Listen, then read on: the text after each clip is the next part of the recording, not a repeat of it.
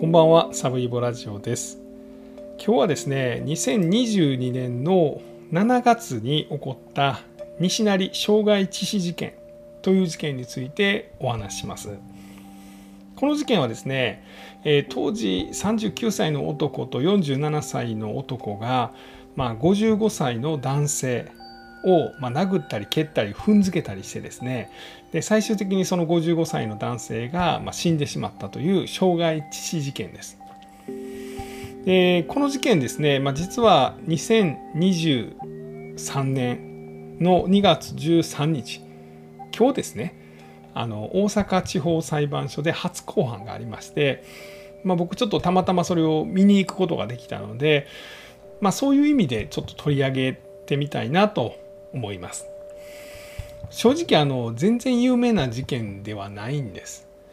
あの新聞とかにも全く書かれてないと思います。僕がパッと探したとこでね見つけたのが、えーっと大阪府警の西成警察署の中の刑事課のホームページに、まあ、こんな犯人逮捕しましたっていうページがあるんですけれども、まあ、そこに載ってるのが僕が見つけた限りは唯一じゃないかなと思います。えーそこにはこんなこと書いてます。えー傷害致死、被疑事件で男2名を逮捕。えー令和4年、2022年ですね、7月12日。えー記事の内容をざっと言いますと、えー令和4年7月10日午後11時10分頃に大阪西成区の集合住宅の一室で39歳の男と46歳の男の被疑者2名が、えー知人男性に対しそれぞれが殴る蹴るの暴行を加え骨折内臓損傷等の傷害を負わせて失血死させたとして11日に両被疑者の身柄を確保し12日に傷害致死で通常逮捕しました。39歳の被疑者は犯行を辞任しましたが、まあ、認めましたが46歳の被疑者は蹴ったがその時は生きていたと一部否認する供述をしていますと、まあ、いうような事件です。で、まあ、この事件ですね、まあ、その今日裁判を見てきたというところから、まあ、裁判の中からあの分かったこともお話しさせていただきますしあの、まあ、大阪の西成といえば、まあ、皆さんよくご存知だと思うんですけれども、まあ、ちょっとそのなんかこうデンジャラスなエリアやなとかなんかそんなイメージあるんじゃないかなと思う思うんですけど、まあ、その実はまあ西成区っていうのはあの大阪の中にある24つの区の中の一つでですね、まあ、西成のほとんどはいわゆる下町なんですよね。その例えば岸の里なんかはあのなんか大きいコンサートホールとかも駅前にあったりとかですねあのしますしあの、まあ、いわゆるその僕らが西成と聞いて思い浮かぶなんだろうこのおっさんおっさんがですねなんかこう道端に寝てたりとかですねちょっとなんかややこしい感じでなんやったらあの火炎瓶作ってあのあの消防署に投げ込んだりとか西成暴動みたいなことをやってるようなイメージっていうのは本当の西成の中のごく一部の、まあ、愛林地区と言われているとことか、まあ、その周辺だけなんです。でこの事件はその愛林地区の周辺まあいわゆる皆さんがよく思い浮かべる西成の中で起こった事件なんです。なのでちょっとねやっぱこう西成の独特の文化が、まあ、最終的にこの事件を、まあ、あの起こしてしまった部分もあると思います。で今日はですね、まあ、この事件についてとあのその西成の中でもその愛林地区と呼ばれるエリアとか、まあ、その周辺のことですね。あの僕も本当によく行ってました。なのであのそんなお話もちょっとさせてもらいたいなと思ってます、まもしかしたらちょっとグルメ情報なんかもお伝えできるかもしれません。まずはこの事件ですね。えー先ほどもあのお話ししましたが、まあ、2人の男が1人の知人男性を殴る蹴るで殺害したと。殺害というか、まあ、傷害を負わして最終的に亡くなった傷害致死事件ですね。で僕裁判見に行くのはやっぱ注目事件しか行かないです。まあ、いわゆる凶悪な、まあ、この事件も凶悪ですけどあのまあ殺意を持って誰かを殺したとか、まあ、そういう事件を見に行ったりとか、まあ、その安楽死を求める人に、まあ、こう安楽死を提供したそれが殺人罪になるのかとか、まあ、そういう事件を見に行くんです。なので注目事件って普通大体ですねあの傍聴券の抽選券みたいなの配られてそれ200人ぐらいの人がもらいに来てですねでまあ70人か80人ぐらいが当たったやったってなってその人らだけが裁判を見ることができる、まあ、そんな事件なんですけどこの事件は傍聴の抽選なんて起こらないです。その法廷もそんな80人も入れるような法廷じゃないです。30人ぐらいかな。まあ、そんなところで行われてた裁判でした。朝の10時ぐらいに行きました。30席ぐらいある傍聴席はほとんど埋まってたんで1つ2つ空いてたところに僕スッと滑り込みました。もう裁判官もいます。検察官も弁護士もいます。まあ何やったら被告の2人もいる。あとは裁判員ですね。一般の方で裁判をま裁く裁判員が来るのを待ってるだけみたいな感じでした。よかった間に合ったと思ってこそこそっと入って空いてる席にちょこんと座ってパッと横見たらですねたまたま被告の2人39歳の男と46歳の男と、まあ、2人ともと目が合いました。パッパッと目が合いました。その瞬間僕が思ったのは怖って思いました。マスクちょっとずらしてたのもう上まで上げて顔を覚えられたら怖いって思いました。まあもともとこの事件が傷害致死事件っていう情報が僕の頭に入っててですね。でそれでたまたまパッと顔を見たら、まあ、その怖いイメージが膨らんでて怖ってなったのかもしれないんですけど、まあ、街中であってもね目をそらす感じの人らです。まあ、いかついです、とにかく。どう言ったらいいんでしょうね。この人絶対人殴ったことあるし、絶対殴られたことあるし、なんやったらもう、そういう暴力の中で生きてきたんちゃうかっていうような雰囲気を感じさせる顔でした2人ともね。でまあ裁判の中では2人の実名がま出てるんですけどまあこのネット上では公にはなってないのであの、まあ、今回はその本名ではなく、まあ、その仮の名前を2人につけるとするとですね1人はですねたまたまあの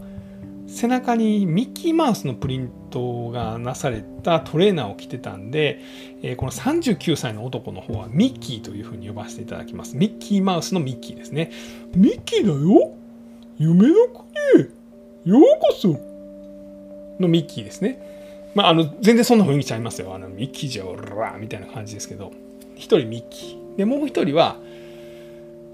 パンチパーマを明らかに当ててそうな顔です。まあその時はもうあの長らく拘置所に入ってるんでこのパーマとか取れてるんですけど、まあ、パンチパーマ当ててたんやなっていうような髪型と顔ですんでこの人はパンチこれ47歳の男です。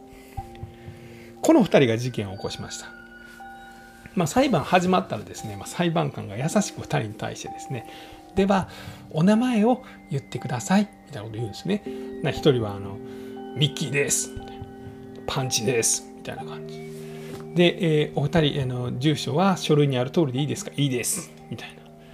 で、えー、では検察官今回の,、まあ、あの冒頭陳述をお願いしますみたいなんでさっき僕がちょっと紹介したいつどこでどんなことが起こったことを裁く裁判ですっていうようなことを説明するんですね。えー、っとまあ、去年の7月10日に西成の、まあ、集合住宅の中で、まあ、55歳の男性が、まあ、殴る蹴るされて死んじゃったことをの罪を裁きますみたいな、まあ、そんなことを言うんです。ほんな裁判官が優しくですね、えー、お二人は今検察官が言ったことを認めますか？って言うんです。で実はこれねもう一個の事件も同時に裁く裁判でこれあのミッキーとパンチがいましたけど47歳のこのパンチの方がですね実はもう一個事件を起こしてましてこれが別の男性をま怪我させた傷害事件なんです。で検察もですね、えこれは、えーと、去年の6月にですね、えどこどこで、え殴って指の骨を折った傷害事件もありますみたいなのを説明してで裁判官がじゃあ2人今検察官が言ったこと認めますか？ミッキーの方はですね認めます。まあみたいな感じ。パンチの方は傷害事件は認めます。申し訳ありませんでしたですが傷害致死事件の方55歳の男性がその殴る蹴るで最後死んじゃった事件に関しては殴ったことは認めます。申し訳ありませんでした。ですが、殺すほどは殴ってないです。なんやったら僕がミッキーの殴るのを止めましたと。で、ミッキーがそれでもボコボコに殴ったり踏んづけたりするので亡くなりました。という主張をしました。まあ、一部否認したわけですね。まあ、その傷害致死の事件だけど、まあ、傷害だけだ自分はと。だから自分は障害が2つだけだと、まあ、いうことを主張したんです。でこれが、えっと、2月の24日ぐらいまであるんですかねの裁判の中で、まあ、この部分ですねが争われていくあとは量刑ですよね懲役何年になるとかそういうことが、まあ、争われていく、まあ、裁判が、えー、今日13日から24ぐらいまでですかね全5回ぐらい多分行われるんやと思います。最初僕ねあのこの2人ヤクザの人なんかなんかそんなんなんやろなって勝手に思ってました。怖い顔してましたし殴る蹴るの暴力で一人の人を最終的に殺してしまったでさらにまあもう一人の人ですね男性のま指を折ったりですねその頭にハサミでザクザク頭を刺したとか、まあ、そんな傷害事件もあるんですよね。絶対ヤクザの人がなんかそんなんちゃうかと思ってたんですがどうやら違うみたいなんです。であの西成というのはまあ特殊な町なんですね。えー、っとさっきどこまで話しましたっけね？ちょっとなんかどこまで話したか忘れちゃったんですけど、まあ、西成の中でも、まあ、いわゆるザッツ西成と言われるエリアっていうのはこの愛林地区だけ。でそれもまあ半径5600メーターぐらいのエリアなのかな？半径1キロ、うん、ぐらいのエリアが、まあ、この西成の中でもそのいわゆるドヤ街みたいなのが昔あってですね。で全国からその肉体労働の人たちが集まってたエリア。でそれ以外はいわゆるまあ下町なんですけどまあ、ジャリンコ知恵とかが暮らしてたイメージのところとかも、まあ、このドヤ街に近いところですね。で、その中のとあるアパートが全てのまあ、現場となりました。でこのアパートも僕ちょっと見に行ってきたんですけれども、まあ、あんまり場所特定されるされん方がいいんかな。まあ、このいわゆるアイリン地区と言われる地区に近い場所にあります、え2階建てのアパートです。でまあここにですねおそらく10人以上の方がま住まれてるんやと思います。ちょっとね、建物の大きさがわからないんですよね。その2つがくっついてるのか、あの、1個だけなのかがわからなくて、2人くっついてたらかなり大きいアパートになるんですけど、そこに、この被疑者2人、ミッキーもパンチも住んでました。で、亡くなった55歳の男性もここに住んでました。ね、ったミッキーの彼女もこのアパートに住んでました。なやったらその目撃者として後に証人で出てくる人もこのアパートに住んでました。で、なんやったらその前に起こったもう一つの傷害事件ですね。まあ、指の骨を折られて頭ないあのハサミで刺された男性も以前このアパートに住んでました。全部がこの西成の、まあ、いわゆるこの愛林地区の近くで、まあ、昔日雇いの方が住まわれていた、まあ、ドヤと言われる簡易宿泊所の名残のあるアパートまあドヤと言ってもいいんでしょうねで起こった事件なんです。で、まあ、要はこの犯人犯人って言ったかのかこの被告たちもですね、まあ、裁判の中でまどういう人生を送ってきたかみたいなことを弁護士がまあパパパッと説明したんですけど、まあ、このパンチの方はですね47歳ですねで、えー、ともともとその地方出身で関東であの肉体労働の仕事をしてて10年前ぐらいに大阪の方に来ました。で、えー、そこでまたその肉体労働ずっとやってたんですけど2年前ぐらいに足を痛めてでそこからそのいろんなとこを転々としてこのアパートにたどり着いた。で足の調子が悪いので生活保護を受けながら、まあ、ここで暮らしていたということです。で実はあのもう一人のミッキーとパンチは、まあ、1年ぐらい前に、まあ、このアパートで、まあ、それぞれまあ住んでたから知り合ったのか、まあ、知り合ってミッキーもこのアパートに来るようになったのか、まあ、飲み友達1年ぐらい前から知り合いになった飲み友達でした。でさらにはこの被害者の55歳の男性はもともとパンチが堺の方とかで仕事をしてた時これ4年前ぐらいにこの被害者の55歳の男性と知り合ってパンチがまずこのアパートに来てそれを追うようにしてこの被害者の55歳の男性この人 S さんとしておきましょうか。S さんもこのアパートにやってきました。でおそらくこの S さんも生活保護を受けてたんじゃないかなと思われます。で実はこのアイリン地区の辺りというのはですねもともと1960年代とか70年代その万博日本がその万博でですね、まあ、いろんなものができたりすることですねあの千里ニュータウンが造成されたりですね、まあ、この大阪中の団地が建っていった時にですね、まあ、土木工事をとにかくしまくらなあかんということで日本中から若い男がたくさんやってきてこの町が活気づいていました。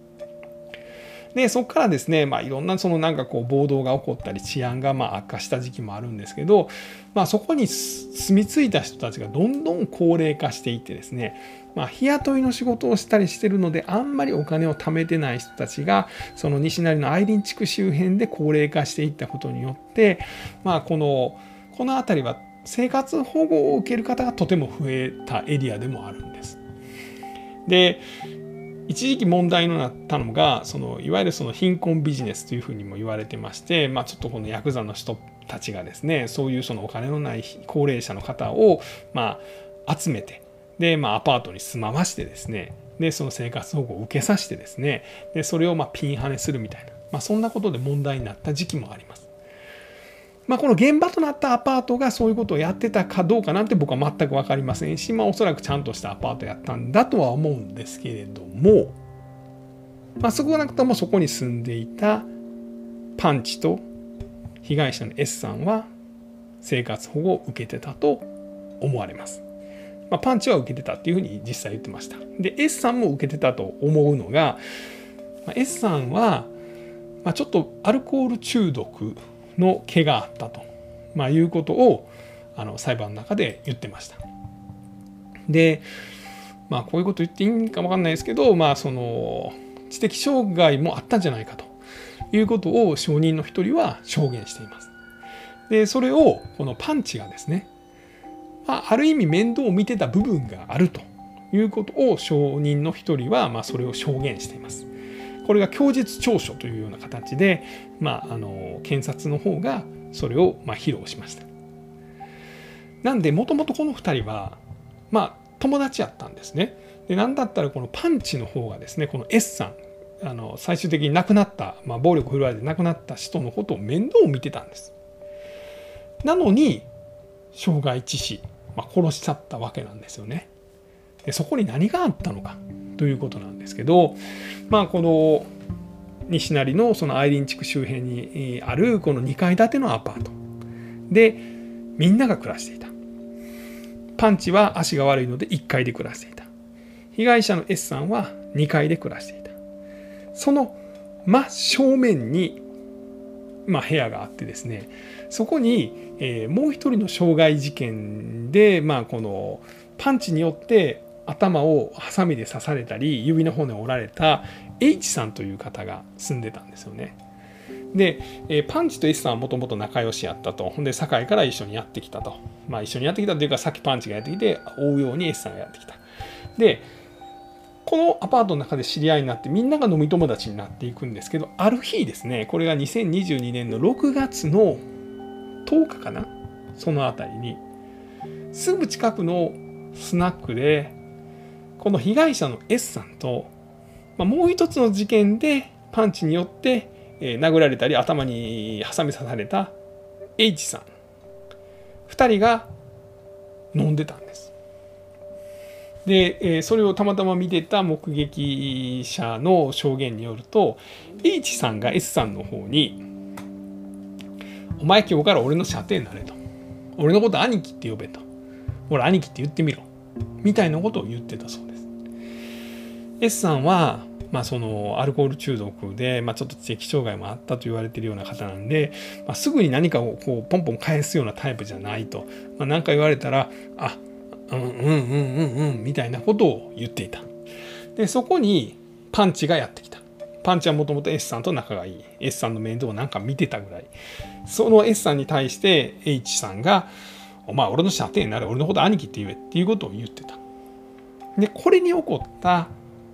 パンチがですねその夜に、まあ、同じアパートにみんな住んでますから H さんの部屋行ってまあ俺の射程になれて言ってた方の人ですね。の部屋に行って「お前俺の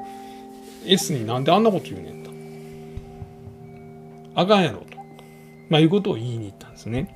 でこの時に2人が揉めてなんで揉めてそうなのか分かんないんですけど あのパンチの方がですねこの H さんの頭をですねハサミで3回から5回ぐらいついてですねでさらにあの左手の小指を持ってボキッと折ったんですよね。でまあこれがまあ一つ傷害事件となりました。でそこからわずか1ヶ月後に今度は S さんがま殺されてしまうんです。でこの S さんが何で殺されたのかというとですねまあそのまあ簡単に言うとみんなも朝から晩まで酒飲んでるような感じなんですけどあのこれが7月10日かな？7月10日に、まあ、お酒を部屋で飲むということになったと。でその日にパンチはまあ別の店でお昼飲んでたんですよね。そこのまあ店員さんが最近 S が店に来んねやけどこれ亡くなった S さんですね。あの人うちの付け払ってくれへんのよ。パンチさんあんた S さんの面倒を見てるやろ？あんたから S さんに言うてくれへんかと。まあいうことを言われたんですね。でこれを聞いたあのパンチはですねまあ S さんを、まあ、ミッキーと一緒にですね、まあ、説教を始めるんです。お前付け払ってないらしいなと。ちゃんと払わんかいと。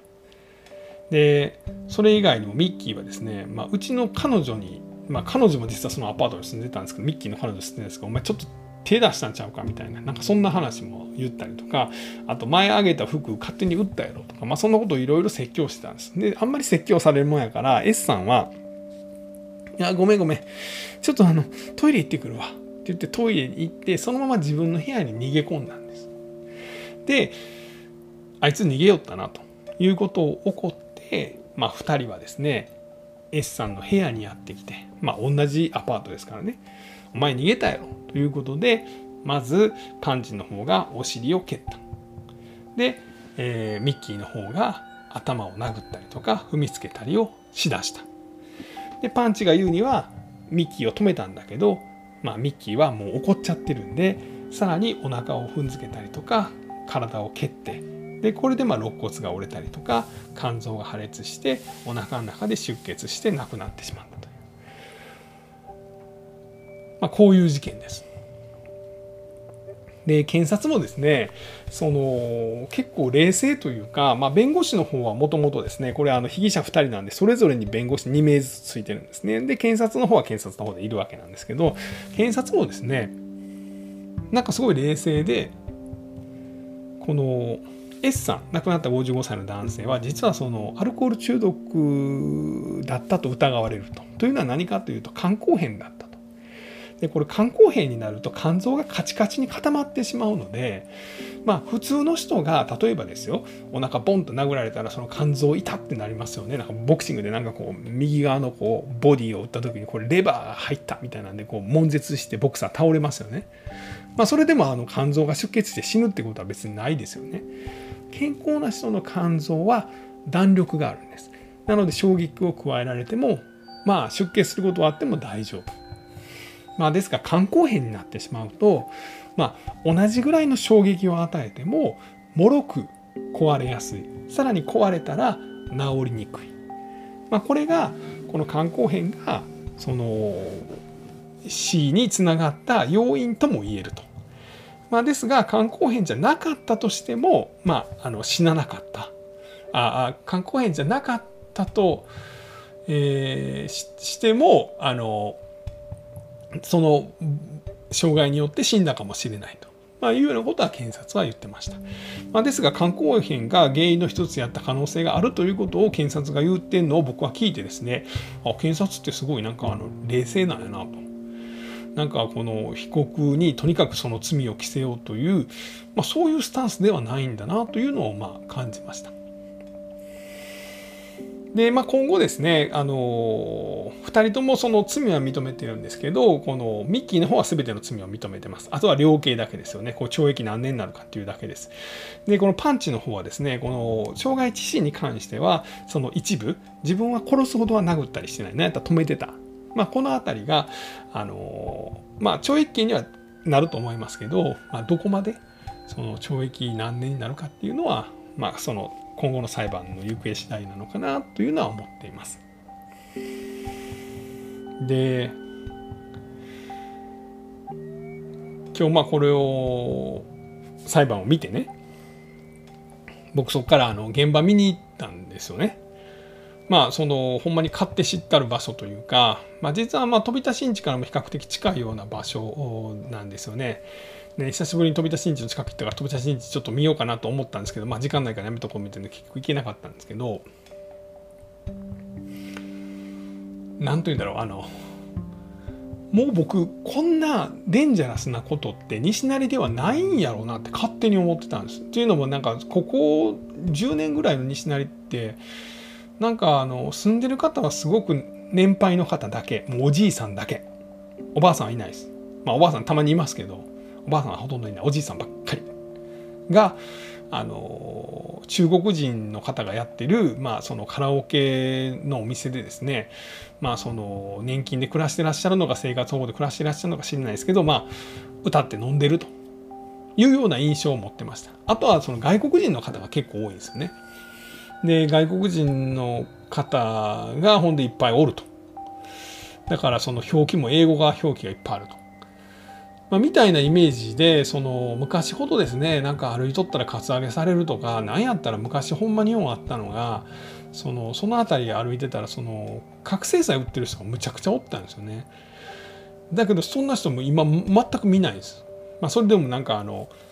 覚醒剤撲滅みたいなのをいっぱい書いてますけど昔はほんまにねあの近くの道路を原付とかで走ってたらおじさんが5メーター間隔ぐらいで道路にちょっとはみ出るような感じで立ってはるんですよ。でその人はみんなあの売人なんですよ。でなんやったらあの普通の店ね普通のなんか焼き鳥屋みたいなとこもなんかその外にコーン置いててねなんかあのガードレールとかにあるコーンですねでその下になんか薬をこうあの売人が隠しといてで買いに来たらそのお金もろってでその薬を渡すみたいなそんな現場見たことあります。僕買ったことないですよ。あの覚醒剤は。まあ、やってみたいなとは思いましたけど。で、そんなもよう見てたんで、で、まあそんな人らが暴れてるとか、そんなイメージ昔はあったんです。もう20年以上前ですよね。でも今はほんまにそんなんなくて、外国の方多い、あとはおじいちゃんだけみたいな感じなんですけど、ここ最近ね、やっぱりちょっとね、なんだろうな、あの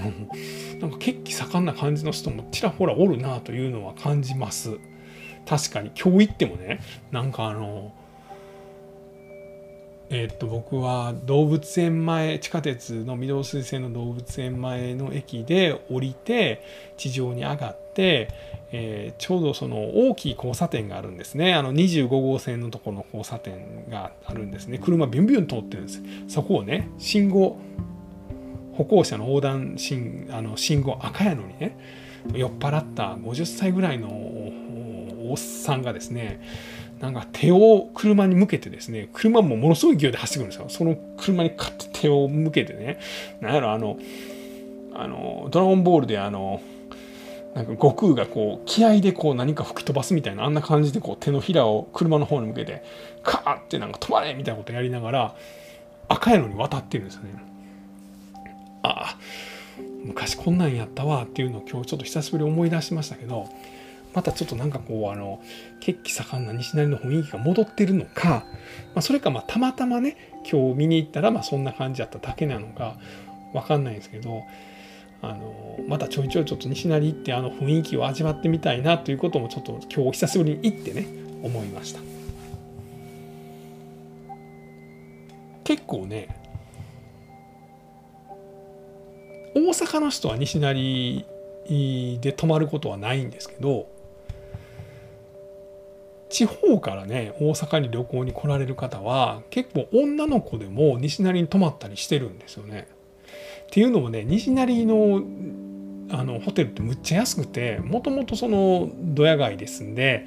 ホテルの価格がねもう1泊1500円ぐらいからあるんですよ。でちゃんと一応お風呂もついてるんですよ。なんですけどねもうほんまに他では絶対ありえない価格で泊まれるっていうので外国の方とかあの、まあ、日本の方でも、まあ、あんまりお金がないもしくは節約したいっていうような状態で、まあ、大阪にいらっしゃる方は泊まる方結構多いんですよね。なのであのまあねあの危険